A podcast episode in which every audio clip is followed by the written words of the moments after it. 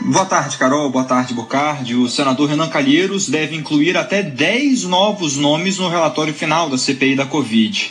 A maioria são pessoas ligadas ao Ministério da Saúde durante a pandemia. Estão na lista os nomes dos ex-funcionários Alex Leal Marinho e Marcelo Pires. O servidor Luiz Ricardo Miranda disse que os dois militares e ex-integrantes da saúde fizeram pressão para acelerar a análise de documentos da Covaxin. Renan Calheiros ainda deve incluir o secretário de Ciência e Tecnologia do Ministério, Hélio Angotti, o assessor Tiago Fernandes da Costa e a servidora Regina Célia de Oliveira, entre os indiciados.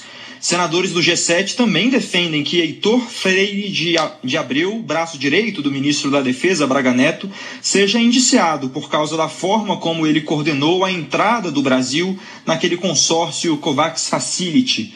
O reverendo Hamilton Gomes de Paula, que ajudou a Davat a negociar vacinas com o Ministério da Saúde, também deve entrar nessa lista. O senador Humberto Costa, do PT, afirmou que os nomes listados têm aval em todo o G7 e, portanto, não deve haver dificuldade para aprovação.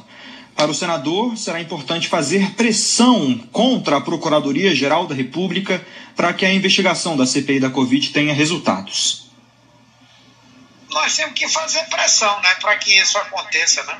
Eu acredito que vai avançar sim. Não há como alguém querer considerar que isso tudo que foi feito não tem fundamentação, né? A senadora Simone Tebet, do MDB, afirmou que a bancada feminina teve, sim, participação ativa na construção do relatório do senador Renan Calheiros, especialmente na entrega de documentos técnicos sobre a negociação da vacina Covaxin.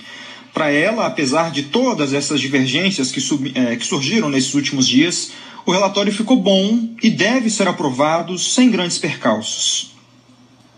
Então, ficou muito bem explicado ali primeiro pelos fatos narrados, toda uma preliminar explicando os fatos e, e, a participação de cada personagem ou de cada indiciado nesses fatos, e depois, na hora de, de tipificar, antes eles tiveram cuidado de explicar cada tipo penal, o que é prevaricação no direito penal, o que é crime de pandemia, crime de saúde pública, corrupção ativa, corrupção passiva, e a, e a partir daí fazer os indiciamentos.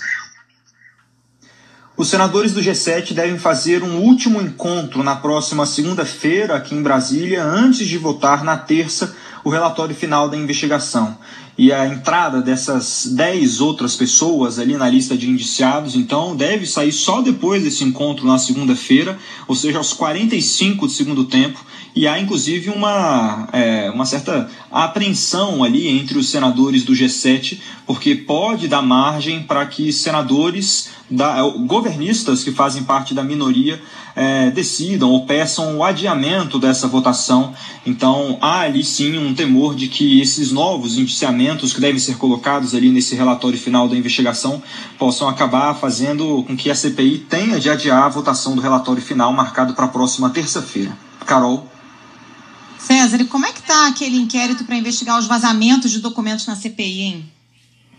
Então, Carol, começou hoje no plenário virtual do Supremo um julgamento de um habeas corpus da CPI da Covid.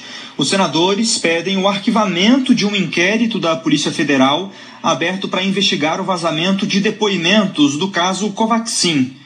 A CBN teve acesso no início de agosto aos oito depoimentos de testemunhas, inclusive com a primeira fala do empresário Francisco Maximiano sobre esse assunto.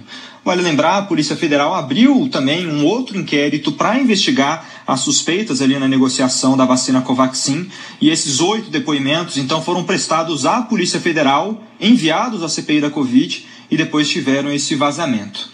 Até agora, somente o ministro Edson Fachin, relator desse caso, votou. Ele se manifestou contra o pedido da CPI de arquivar a investigação. O julgamento segue até o dia 3 de novembro e claro, nós vamos atualizando aqui os ouvintes a cada voto declarado ali pelos ministros. Carol Bocardi.